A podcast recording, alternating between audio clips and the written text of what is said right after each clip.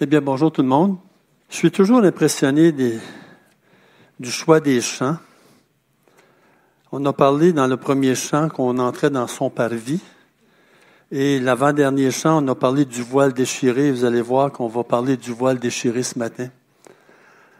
Et on va parler du lieu secret. C'est le titre du message. Ce n'est que l'introduction ce matin. Ce n'est que l'introduction à Dieu voulant, on va continuer dans d'autres messages. On va tourner ensemble dans Matthieu chapitre 6. Matthieu chapitre 6, verset 5. Dans le dernier message que j'ai apporté ici, j'ai mis l'emphase sur l'importance de, de prier la parole. Et si on veut apprendre des versets par cœur, un bon moyen d'apprendre des versets par cœur, c'est de prier la parole ou de chanter la parole encore. Et c'est important qu'on apprenne qu'on apprenne à prier. La prière doit être accompagnée d'adoration. Autrement, ça devient tout simplement une liste d'épicerie qu'on place devant le Seigneur. Dans Matthieu chapitre 6, verset 5, écoutez bien. Lorsque vous priez, ne soyez pas comme les hypocrites qui aiment à prier debout dans les synagogues et au coin des rues pour être vus des hommes. Je vous le dis en vérité, ils ont leur récompense. Mais quand tu pries, entre dans ta chambre, ferme ta porte et prie ton Père qui est là dans le lieu secret. Et ton Père qui voit dans le secret te le rendra. En priant, ne multipliez pas de vaines paroles comme les païens qui s'imaginent qu'à force de paroles, ils, seront exaucés. Ne leur ressemblez pas car votre Père sait de quoi vous avez besoin avant que vous le lui demandiez. Voici donc comment vous devez prier. Notre Père qui est aux cieux, que ton nom soit sanctifié, que ton règne vienne, que ta volonté soit faite sur la terre comme au ciel. Donne-nous aujourd'hui notre pain quotidien. Pardonne-nous nos offenses, comme nous aussi nous pardonnons à ceux qui nous ont offensés, ne nous induis pas en tentation, mais délivre-nous du malin, car c'est à toi qu'appartiennent dans tous les siècles le règne, la puissance et la gloire. Amen. On pourrait en dire beaucoup sur ce texte, mais on va réserver ça pour un petit peu plus tard.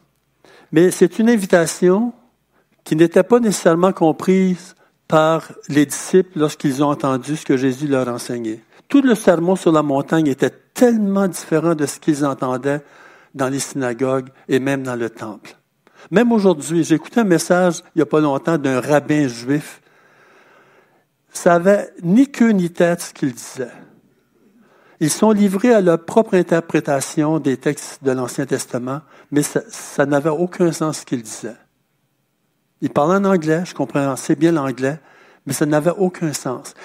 Et lorsque Jésus est arrivé, puis il a prêché le sermon sur la montagne, pour ses disciples qui étaient proches, et pour la foule en général, c'était quelque chose de totalement nouveau. Quelque chose qui, pas qui les troublait, mais qui les émerveillait dans un certain sens, sans toutefois tout comprendre. Le Seigneur nous invite, et on va le voir vers la fin du message, nous invite à entrer dans le lieu secret. Lorsque tu pries, entre dans ta chambre, ferme la porte et prie ton Père qui est là, dans le lieu secret. Et c'est important pour nous. Et les chants ce matin ont été tellement bien choisis, puis je n'ai pas appelé personne. Hein. Des fois, j'appelle pour savoir, euh, tu pourrais-tu chanter tel chant, mais que ça fit avec le message, ça m'impressionne. Ça m'impressionne. On va tourner ensemble dans Exode, juste pour vous montrer que la liberté dont nous jouissons aujourd'hui pour entrer dans le lieu secret et rencontrer notre Papa céleste, les, gens de l'Ancien Testament n'avaient pas cette même liberté. Et vous allez comprendre, j'espère, vous allez comprendre où je veux en venir avec tout ça. Dans Exode chapitre 29, versets 42 à 46. Voilà l'holocauste perpétuel qui sera offert par vos descendants à l'entrée de la tente d'assignation devant l'Éternel. C'est là que je me rencontrerai avec vous et que je te parlerai, parlant Moïse. Je me rencontrerai là avec les enfants d'Israël et ce lieu sera sanctifié par ma gloire. Je sanctifierai la tente d'assignation et l'autel, je sanctifierai Aaron et ses fils pour qu'ils soient à mon service dans le sacerdoce. J'habiterai au milieu des enfants d'Israël et je serai leur Dieu.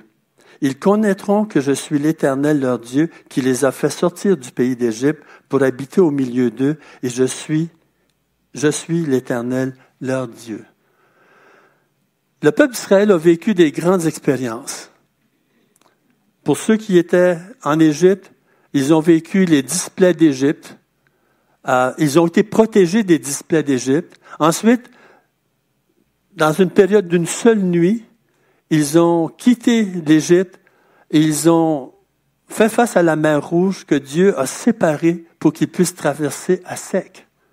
Quelqu'un a déjà dit, quelqu'un a déjà dit qu'il n'y a rien de miraculeux là-dedans. Ils ont traversé la mer Rouge dans à peu près six pouces d'eau. Il n'y a absolument rien de miraculeux là-dedans. L'autre lui a répondu, mais ça prend un miracle pour noyer toute l'armée de Pharaon dans six pouces d'eau.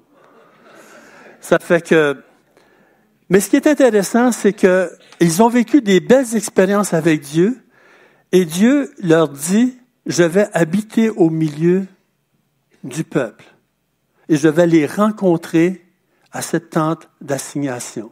C'est une belle invitation de la part de Dieu. On parle du Dieu tout-puissant ici. On parle du Dieu créateur de l'univers qui descend sur cette terre pour vivre au milieu de son peuple.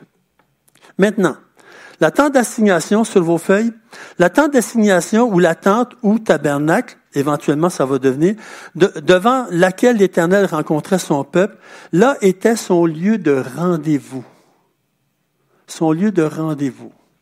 J'aimerais mettre une parenthèse ici. Je vous ai mentionné à chaque fois que je prêche ici que seulement, selon un sondage au Canada, et c'est la même chose aux États-Unis, seulement 14% des croyants ou des chrétiens canadiens lisent la Bible sur une base régulière. J'aimerais ajouter ceci maintenant. Si tu ne lis pas la Bible, c'est fort probable que tu ne pries pratiquement pas non plus. Intéressant, hein? Fait que c'est très important de réaliser que nous sommes invités à un rendez-vous avec le Dieu Tout-Puissant. Là était son lieu de rendez-vous, le point de rencontre rendu possible par les sacrifices et tout l'appareil du tabernacle. Et on ne prendra pas le temps de développer tout ça.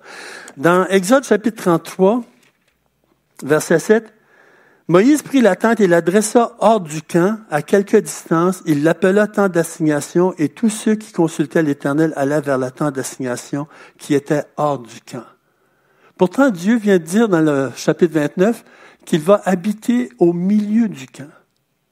Et là, tout d'un coup, Moïse prend la fameuse tente de rencontre, le lieu de rendez-vous, et la déménage hors du camp.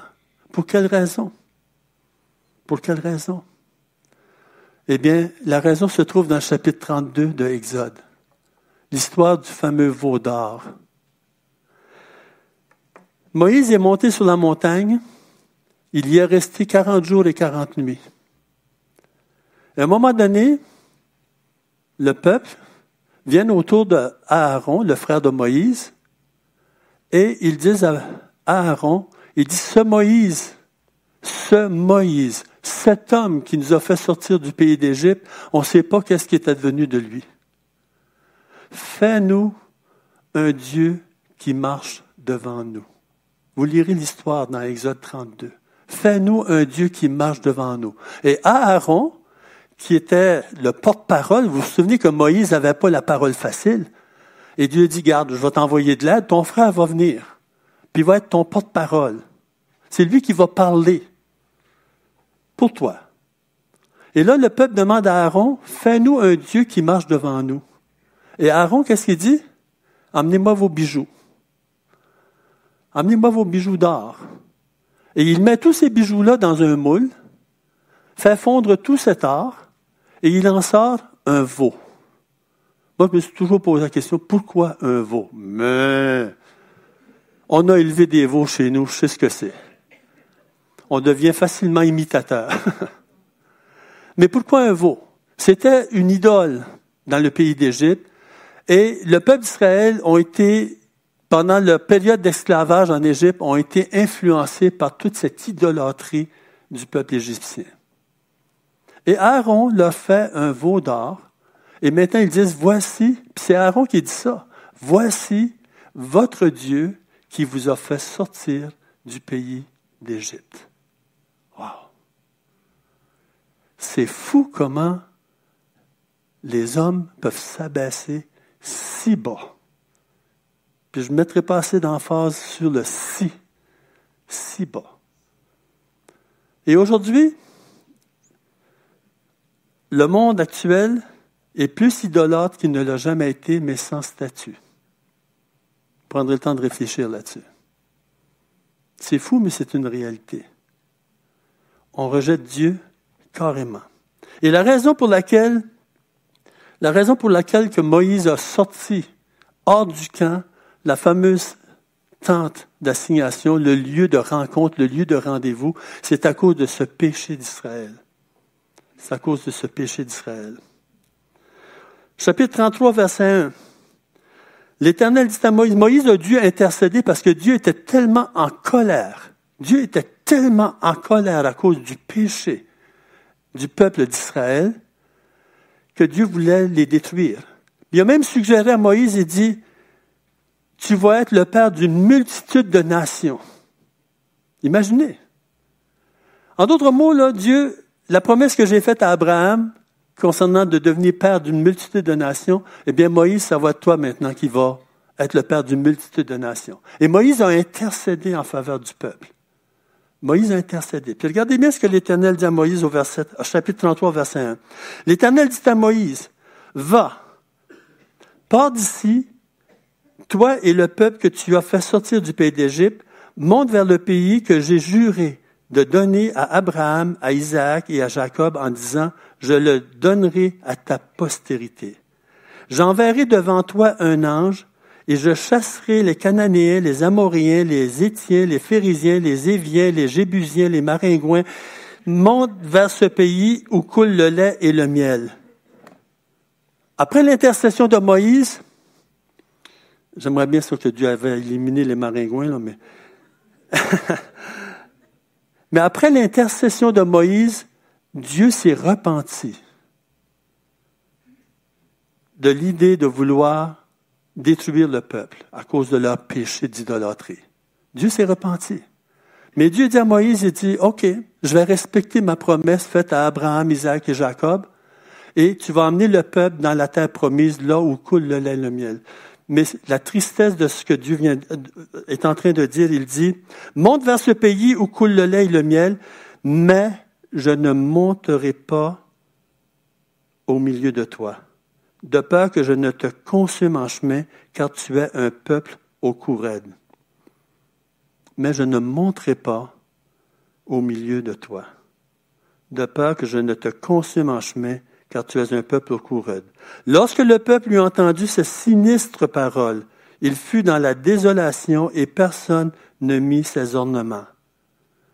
Vous savez, ces bijoux qu'ils portaient, puis ils avaient fait un veau d'or, ben, il y en avait d'autres bijoux qu'ils portaient. Puis là, ils ont vu comment cet or avait été un objet de chute, un objet de péché. Ils ont, se sont débarrassés de ces bijoux. Lorsque le peuple eut entendu cette sinistre parole, il fut dans la désolation et personne ne mit ses ornements. Et l'Éternel dit à Moïse, dis aux enfants d'Israël, vous êtes un peuple au cou raide. Si je montais un seul instant au milieu de toi, je te consumerais. Ôte maintenant tes ornements de dessus toi, et je verrai ce que je ferai. Les enfants d'Israël se dépouillèrent de leurs ornements en s'éloignant du mont Horeb. Moïse prit la tente et la dressa hors du camp, à quelque distance, il l'appela tente d'assignation. Et tous ceux qui consultaient l'Éternel allèrent vers la tente d'assignation qui était hors du camp. Lorsque Moïse se rendait à la tente, tout le peuple se levait. Chacun se tenait à l'entrée de sa tente et suivait des yeux Moïse jusqu'à ce qu'il soit entré dans la tente. Et lorsque Moïse était entré dans la tente, la colonne de nuée descendait et s'arrêtait à l'entrée de la tente, et l'Éternel parlait avec Moïse. Tout le peuple voyait la colonne de nuée qui s'arrêtait à l'entrée de la tente et tout le peuple se levait et adorait à l'entrée de la tente. L'Éternel parlait avec Moïse face à face comme un homme parle à son ami. Puis Moïse retournait au camp, mais son jeune serviteur Josué, fils de Nun, ne sortait pas du milieu de la tente. Le peuple d'Israël ont reconnu qu'ils avaient péché. Je rentre pas dans tous les détails de ce qui s'est passé, mais ils ont compris que le seul qui est digne d'adoration, c'était l'Éternel. Et lorsque Moïse entrait dans la tente, il y avait cette colonne de nuée qui venait sur la tente, qui démontrait la présence de l'Éternel. Mais maintenant, Dieu n'est pas présent au milieu du peuple, il est présent hors du peuple, hors du camp. C'est intéressant quand on s'arrête à y penser. Et tous ceux qui voulaient consulter l'Éternel devaient s'approcher de Moïse, et c'est Moïse qui était le médiateur entre le peuple et Dieu. Mais Dieu avait décidé de ne plus marcher avec eux. Imaginez la tristesse qui envahissait le peuple à ce moment-là. Imaginez. Donc la réaction du peuple, lorsqu'ils entendirent les sinistres paroles, il fut dans la désolation. Et au verset 10, tout le peuple se levait et adorait à l'entrée de sa tente. Lorsqu'on parle de colonne de nuit, je me souviens, je descendais d'Asbestos vers Sherbrooke un, matin d'hiver très, très froid, pas de vent du tout, puis je voyais la colonne de vapeur qui se dégageait de Domtar, de la Domtar à Windsor. Et je pensais justement comment Dieu se rendait visible ou présent au peuple d'Israël. Il ne faut pas oublier qu'on parle de quelques millions de personnes. On ne parle pas juste d'une centaine de personnes, on parle de quelques millions de personnes qui sont sorties du pays d'Égypte. Imaginez cette colonne de fumée au milieu du peuple à cette époque. Ça devait être assez impressionnant. La tente d'assignation mentionnée ici était un lieu temporaire d'adoration, à ne pas confondre avec le tabernacle décrit dans tous ses détails dans Exode 25 jusqu'à 31.11.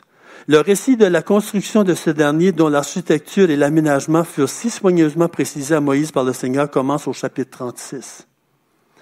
Lorsqu'on parle du tabernacle maintenant, et vous avez tous les détails dans le livre d'Exode concernant le tabernacle, lorsqu'on parle du tabernacle, il y avait le lieu saint et il y avait le lieu très saint. Dans le lieu saint, les sacrificateurs qui font le service entrent en tout temps dans la première partie du tabernacle. Il y avait le lieu, le Saint des Saints ou le lieu très saint. Ça, c'est le souverain sacrificateur seul entre une fois par an, non sans y porter du sang qu'il offre pour lui-même et pour les péchés du peuple. Et vous allez comprendre pourquoi. Chaque fois qu'un Israélite péchait, sa communion avec Dieu était brisée. En conséquence, on offrait continuellement des sacrifices pour le péché. Et le travail des sacrificateurs ne finissait jamais. Jour après jour, après jour, après jour, il y avait toujours quelqu'un qui venait pour confesser ses péchés et on offrait un animal en sacrifice. Cependant, malgré les offrandes continuelles de sacrifices, bien des péchés inconnus ou oubliés s'accumulaient pour lesquels aucun sacrifice n'avait été offert. Le jour des expiations visait donc à offrir un sacrifice pour tous ces péchés qui n'avaient pas encore été couverts. Même David, dans un des psaumes, il dit, Pardonne-moi même les péchés que je ne connais pas. Que je ne connais pas. Et on a tous ce même problème, parce qu'il n'y a pas personne ici qui ne pêche pas. On est tous coupables d'avoir péché. On peut venir devant le Seigneur en se levant le matin ou le soir en se couchant et dire Seigneur, pardonne-moi tel ou tel péché. Mais Dieu connaît les secrets de nos cœurs. On peut absolument rien lui cacher. Mais moi, dans ma conscience, dans ma pensée, est-ce que je me souviens de tout ce que j'ai dit, de tout ce que j'ai fait? Pas nécessairement. Et il y a des péchés que j'ai commis que je ne peux pas confesser parce que je m'en souviens même pas. Fait qu'imaginez le peuple d'Israël se présente au tabernacle et reconnaissent qu'ils ont péché Et on offre des sacrifices pour pardonner le peuple. Mais les péchés oubliés, eux autres, fallait qu'ils attendent au jour des expiations. Intéressant. Écoutez bien ceci. Le, jour des expiations, c'était la date la plus importante du calendrier hébraïque. C'était un grand jour de libération des consciences. Car les Israélites savaient que tout péché n'ayant pas été couvert par les sacrifices quotidiens le serait alors. La dette serait complètement remise, du moins symboliquement pour un temps. Pouvez-vous imaginer? Tu offres des sacrifices, mais pour, avoir l'assurance que tu es complètement pardonné, que ta dette est remise. Parce que le mot péché en grec peut être traduit par dette aussi. L'assurance D'avoir l'assurance que ma dette est remise, ça se faisait surtout le jour des expiations. Pouvez-vous imaginer la culpabilité qui caractérisait le peuple? C'est quasiment inconcevable. Inconcevable. Le jour des expiations, c'est la date la plus importante du calendrier hébraïque c'était un grand jour de libération des consciences, car les Israélites savaient que tout péché n'ayant pas été couvert par les sacrifices quotidiens le serait alors. La dette leur serait complètement remise, du moins symboliquement pour un temps. Le Yom Kippour, on a entendu parler de Yom Kippour dernièrement, n'est-ce pas? Le 6 octobre 2023, c'était la grande fête en Israël, c'était le Yom Kippour. Le lendemain, le 7 octobre, 1400 personnes ont été massacrées, littéralement massacrées. Ça, ça te gâche un long week-end, pas vrai? Et la raison pourquoi Israël est déterminé à détruire le Hamas maintenant en Palestine, c'est à cause de ce long week-end du Yom Kippour. OK? Yom, Yom Kippour, était un temps de libération et de soulagement et le juif consacré attendait avec impatience le jour des expiations. Il ne pouvait pas entrer lui-même dans la présence de Dieu, mais le souverain sacrificateur pouvait le faire pour lui et il serait ainsi délivré. C'était l'unique occasion dans l'année où le souverain sacrificateur pénétrait dans le lieu très saint, la seule date à laquelle les Israélites étaient appelés à s'humilier. Pensez-vous qu'Israël, le 6 octobre passé, n'était pas dans la fête de savoir qu'on va offrir un sacrifice qui va nous libérer, nous purifier de nos péchés? Parce qu'Israël n'accepte pas le sacrifice de Jésus-Christ. Ils doivent encore procéder à ce rituel de l'Ancien Testament. Ça vous donne une petite idée de l'histoire ici. Maintenant, lorsque Jésus parle du Notre Père, Qu'est-ce que les disciples ont compris de cette prière? Les Juifs connaissaient Dieu comme leur Père, ils le voyaient comme le Père d'Israël, la nation qu'il a choisie comme peuple. Sur le plan collectif, le peuple d'Israël reconnaissait Dieu comme le Père de la nation. Cependant, l'Ancien Testament ne laisse voir chez lui aucune conscience d'une relation filiale et personnelle avec Dieu. C'était toute une affaire pour les disciples d'entendre Jésus dire, voici comment vous devez prier. Dites, notre Père qui est aux cieux. Les Juifs ne s'adressaient pas à Dieu comme étant leur papa. Ils se voyaient trop petits et Dieu trop grand. Et aussi, ce qui est intéressant, mais au fil des siècles, à cause de leur désobéissance au Seigneur et de leur longue idylle avec les dieux païens des peuples environnants, la plupart des Juifs ont perdu le sens de la paternité intime de Dieu. Il y avait des Juifs dans l'Ancien Testament qui avaient vivaient une intimité avec Dieu. On peut penser à Moïse. Moïse est, sorti de la tente et son serviteur Josué est resté dans la tente, en présence de Dieu. On voit des personnes comme ça qui ont vécu des belles relations avec Dieu. Mais en général, le peuple d'Israël ne voient pas Dieu comme étant leur papa, ne vivent pas cette intimité avec Dieu. Et bien entendu, à travers les siècles, et le fait d'avoir vécu cette longue idylle avec les dieux païens des peuples environnants, la plupart des Juifs ont perdu le sens de la paternité intime de Dieu. Ils voient Dieu comme Père seulement en tant que figure éloignée, distante et floue qui a autrefois guidé leurs ancêtres. J'écoutais le témoignage d'un Israélite qui dit que même aujourd'hui, le peuple d'Israël en veut à Dieu à cause de l'Holocauste de la Deuxième Guerre mondiale. C'est plus une attitude de reproche envers Dieu. Ils vont à la synagogue parce que légalement, ils sont obligés d'y aller, mais en général, Dieu pour eux, là, il est distant. Il ne nous aime pas. Et pourtant, ils ne reconnaissent pas le miracle de 1948, le 14 mai, lorsque, en une seule journée, selon la prophétie biblique, dans une seule journée, Israël est redevenu une nation. Est redevenu une nation. Ils ne le voient pas, ça. Ne le voient pas, ça. Maintenant, comment est-ce qu'on peut dire que Dieu est notre papa? C'est seulement par la puissance du Saint-Esprit. Dans Galates chapitre 4, Galates chapitre 4,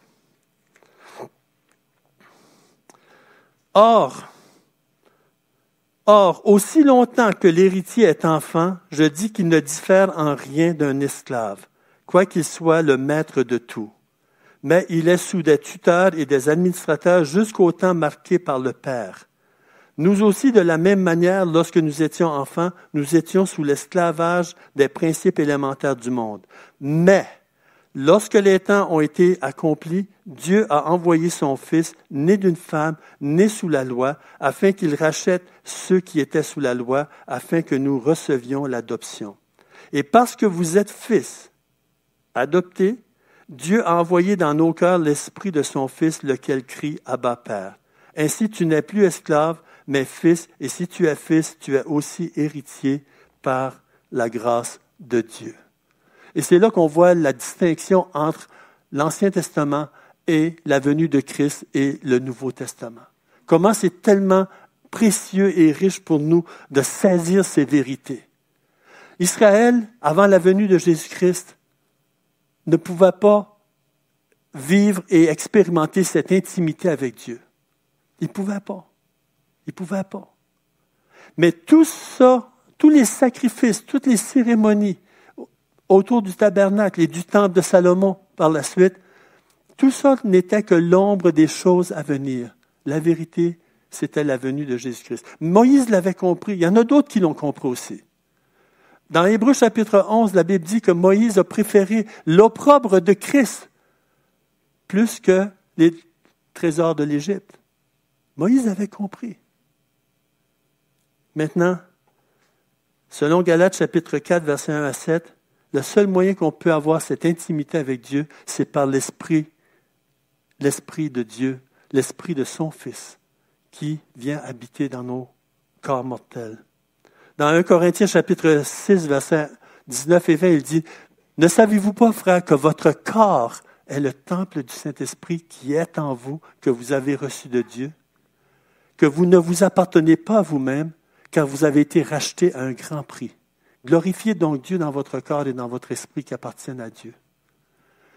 Pour nous qui sommes croyants, Dieu nous a donné son esprit qui habite maintenant dans nos corps. Je sais qu'il y en a des groupes qui, courent après des feelings, on recherche un feeling de la présence de Dieu. L'Esprit de Dieu n'est pas juste un feeling. Il est là dans mon corps.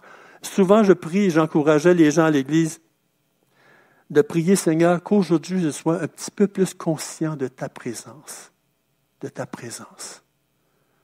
C'est seulement par l'Esprit de Dieu qu'on peut vraiment vivre cette belle intimité avec Dieu, par lequel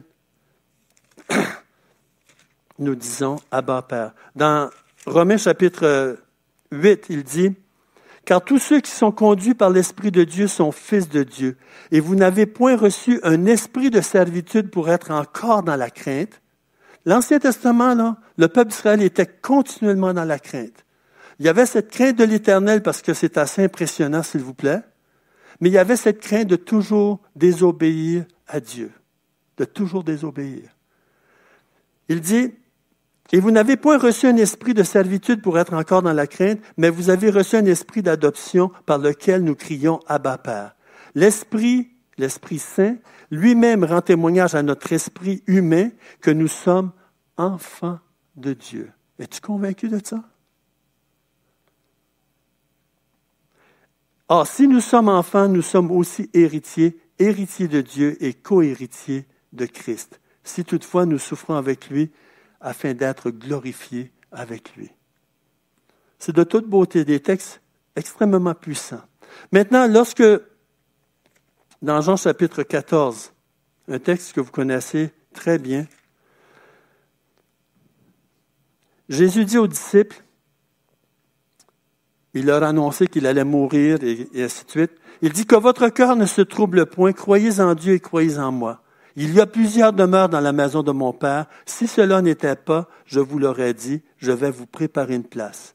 Et lorsque je m'en serai allé, que je vous aurai préparé une place, je reviendrai et je vous prendrai avec moi, afin que là où je suis, vous y soyez aussi. Vous savez où je vais et vous en savez le chemin. Thomas lui dit, Seigneur, nous ne savons où tu vas. Comment pouvons-nous en savoir le chemin? Jésus lui dit, Je suis le chemin, la vérité et la vie. Nul ne vient au Père que par moi. Voyez-vous, les sacrifices de l'Ancien Testament permettaient au peuple de jouir d'une certaine libération de la conscience par rapport à leur péché, mais ils n'avaient pas cette relation avec Dieu. Comment y arriver? Mais Jésus dit, je suis le chemin, la vérité et la vie, nul ne vient au Père que par moi. Le seul moyen que vous pouvez avoir cette intimité avec le Père, c'est par Jésus-Christ lui-même. Mais pour les disciples à ce moment-là, qu'est-ce qu'ils avaient compris? Jésus leur avait fait des belles promesses. Les disciples avaient vécu des belles expériences avec Dieu. Ils avaient vu des miracles, ils ont entendu son enseignement, ils ont vu des morts ressuscités, des boiteux marcher, des aveugles voir clair, des sourds entendre. Ils ont vu un paquet de choses. Et Jésus leur a fait des belles promesses concernant son retour. Qu'est-ce qui est arrivé lorsqu'il est mort sur la croix? Lorsqu'on l'a cloué entre le ciel et terre sur cette croix. Toutes ces belles promesses que Jésus avait faites sont mortes avec lui. Pour les disciples, pour les disciples, c'était fini. C'était le désespoir le plus total qu'on peut avoir. Ils étaient tellement, pendant trois ans, ils ont tellement été merveillés par tout ce que Jésus a fait et dit.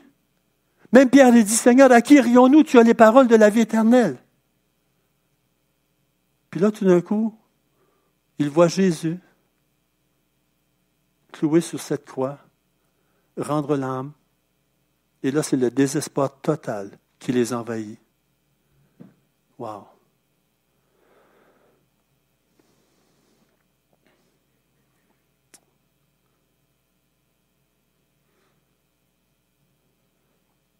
Juste un, petit à côté ici.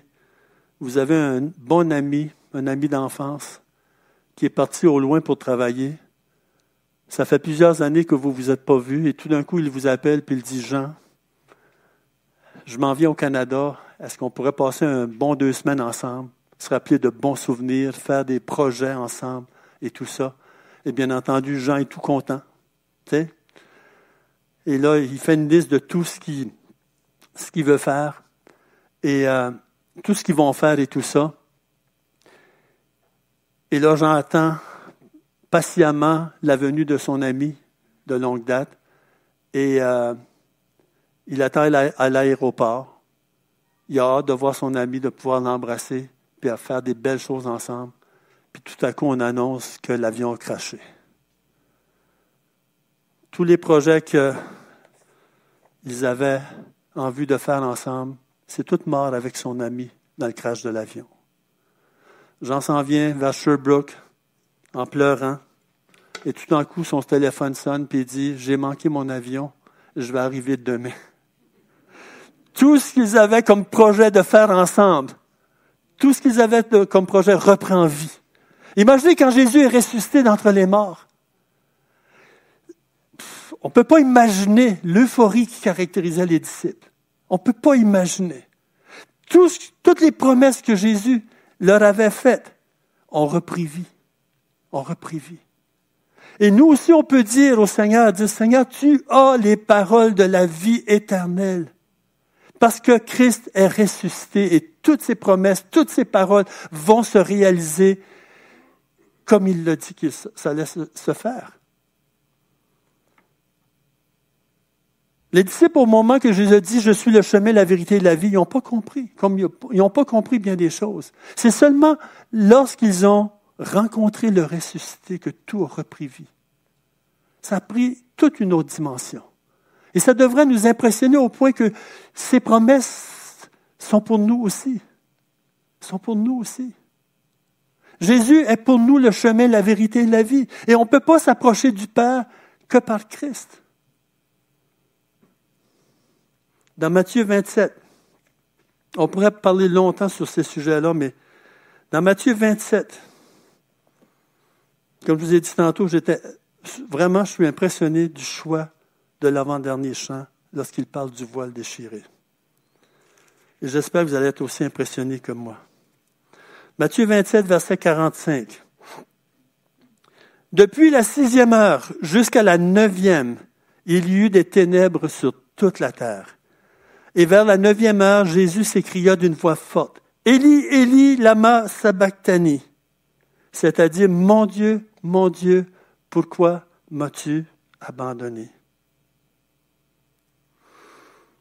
Quelques-uns de ceux qui étaient là, l'ayant entendu dire, il appelle Élie. Et aussitôt l'un d'eux courut prendre une éponge remplie, qu'il remplit de vinaigre, et l'ayant fixé à un roseau, il lui donna à boire. Mais les autres disaient, Laisse, voyons si Élie viendra le sauver. Jésus poussa de nouveau un grand cri et rendit l'esprit. Et voici le voile du temple se déchira en deux, depuis le haut jusqu'en bas. La terre trembla, les rochers se fendirent, les sépulcres s'ouvrirent, et plusieurs corps des saints qui étaient morts ressuscitèrent. Étant sortis des sépulcres après la résurrection de Jésus, ils entrèrent dans la ville sainte et apparurent à un grand nombre de personnes. Le centenier et ceux qui étaient avec lui pour garder Jésus, ayant vu le tremblement de terre et ce qui venait d'arriver, furent saisis d'une grande frayeur et dirent, assurément, cet homme était fils de Dieu. Beaucoup de choses se sont passées cette journée-là. Beaucoup de choses. On sait que les disciples se sont, enfuis. Pierre, de son côté, lui avait dit à Jésus, Seigneur, je suis prêt à mourir pour toi. La Bible dit que tous les autres ont dit la même chose. Puis Jésus a regardé Pierre et a dit, avant que le coq chante, tu vas m'avoir renié trois fois. Puis c'est pas juste de dire, ah ben non, je ne le connais pas, ce gars-là, mais il a sacré, il a juré, avec imprécation, il a dit qu'il ne connaissait pas cet homme-là. Pourtant, Pierre avait marché trois ans avec lui, avait vécu des belles expériences avec lui. Et quand Jésus fut livré, Pierre suivait de loin. Et à un moment donné, le coq a chanté. Pierre avait renié Jésus trois fois et le coq a chanté. Et Jésus s'est tourné vers Pierre. J'imagine, Pierre, là. Puis selon l'évangile de Luc, Pierre a fondu en larmes.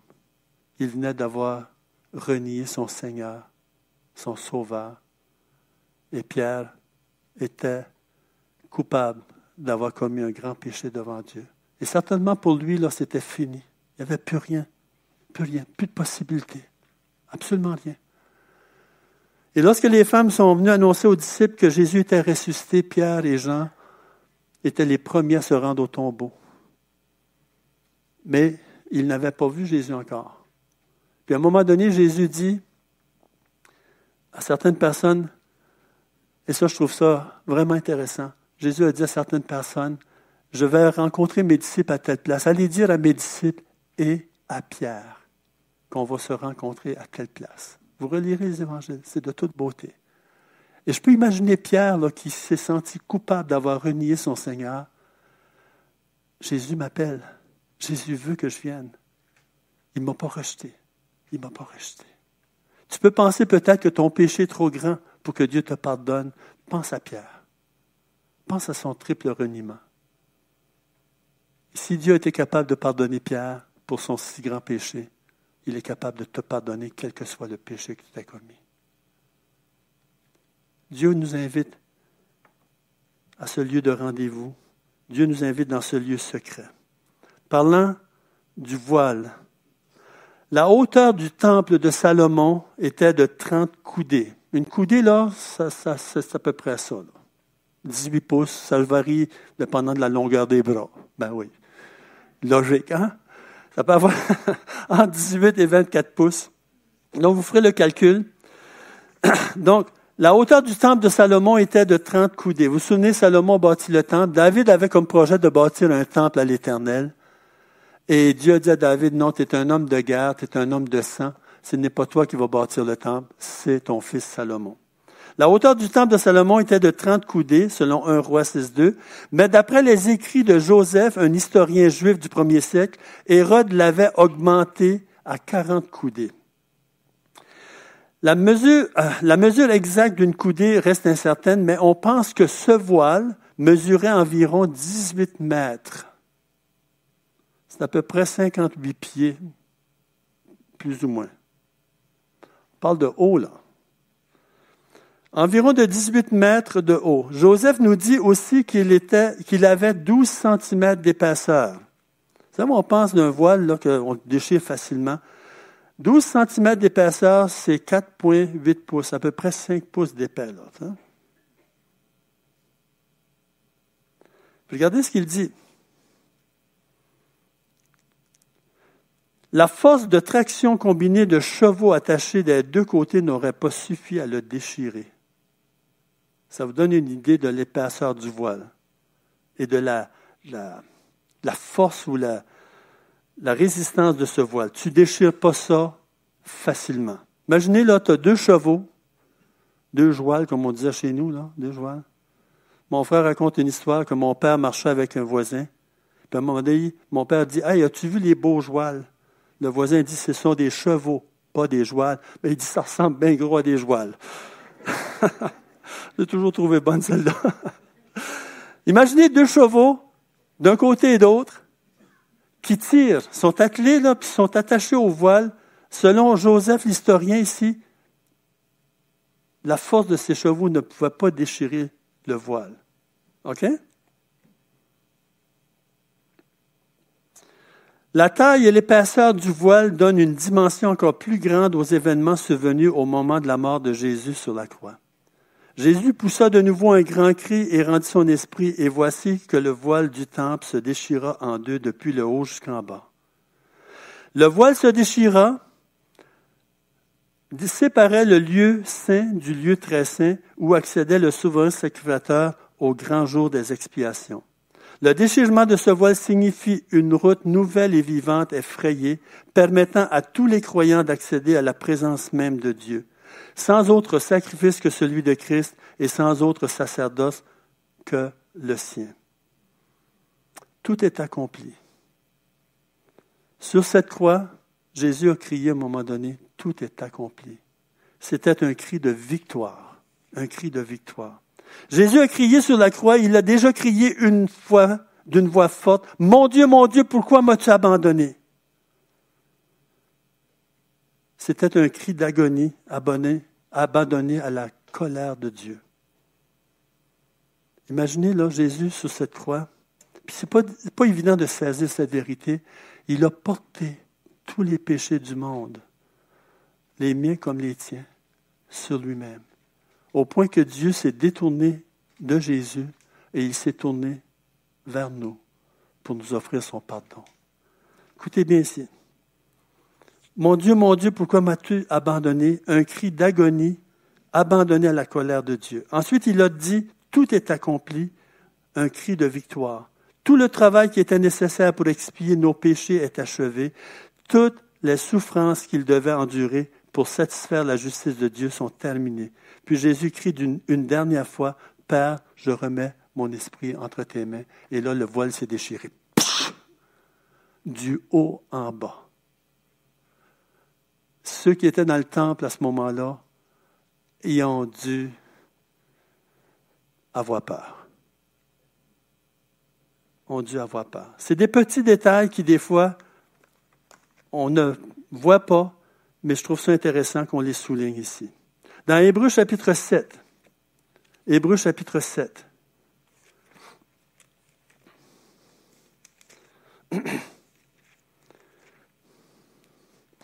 De plus, il y a eu des sacrificateurs en grand nombre parce que la mort les empêchait d'être permanents.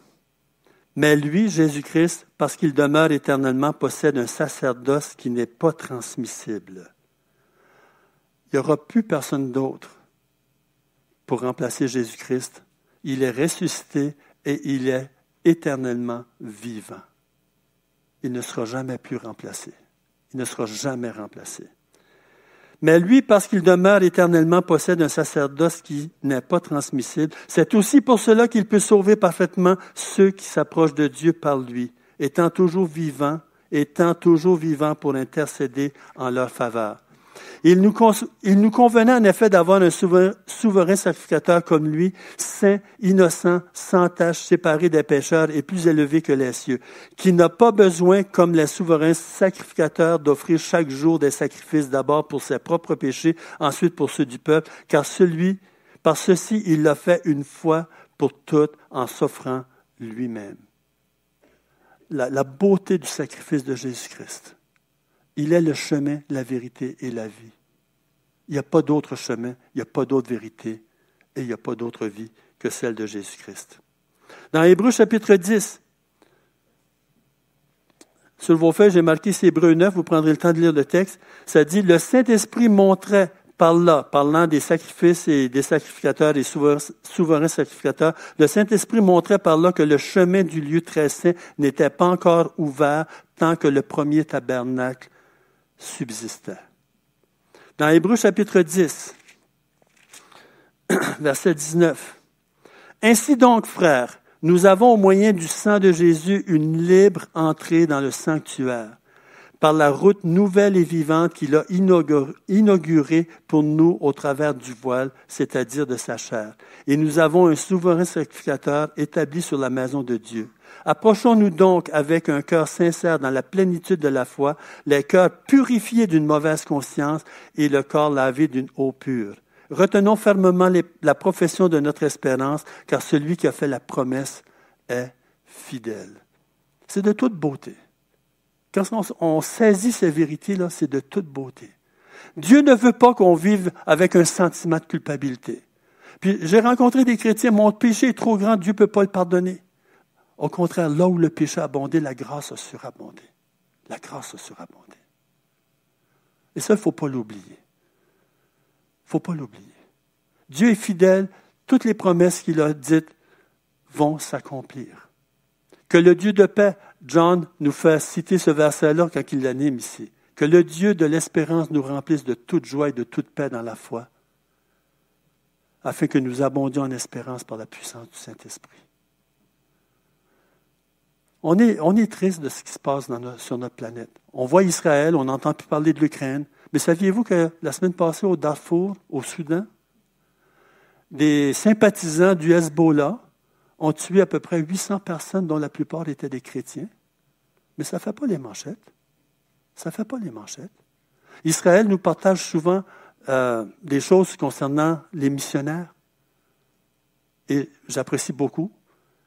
Mais il y a des choses qui se passent dans notre monde. Mais pour nous, les chrétiens, notre espérance ne se limite pas à la terre. Notre cité à nous, elle est là-haut dans les cieux. Là-haut dans les cieux.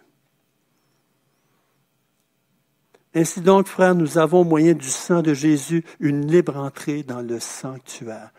Le peuple d'Israël dans l'Ancien Testament n'avait pas cette liberté-là dont nous jouissons aujourd'hui. Est-ce qu'on en profite? Est-ce qu'on en profite? Ou est-ce qu'on attend que ça aille mal dans notre vie pour entrer dans la présence de Dieu?